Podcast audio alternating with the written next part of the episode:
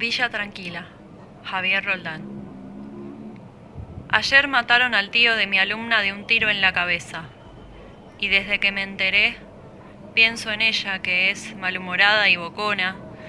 y en todo lo que hago, poco o mucho, llevándole esos poemas, cuentos, novelas.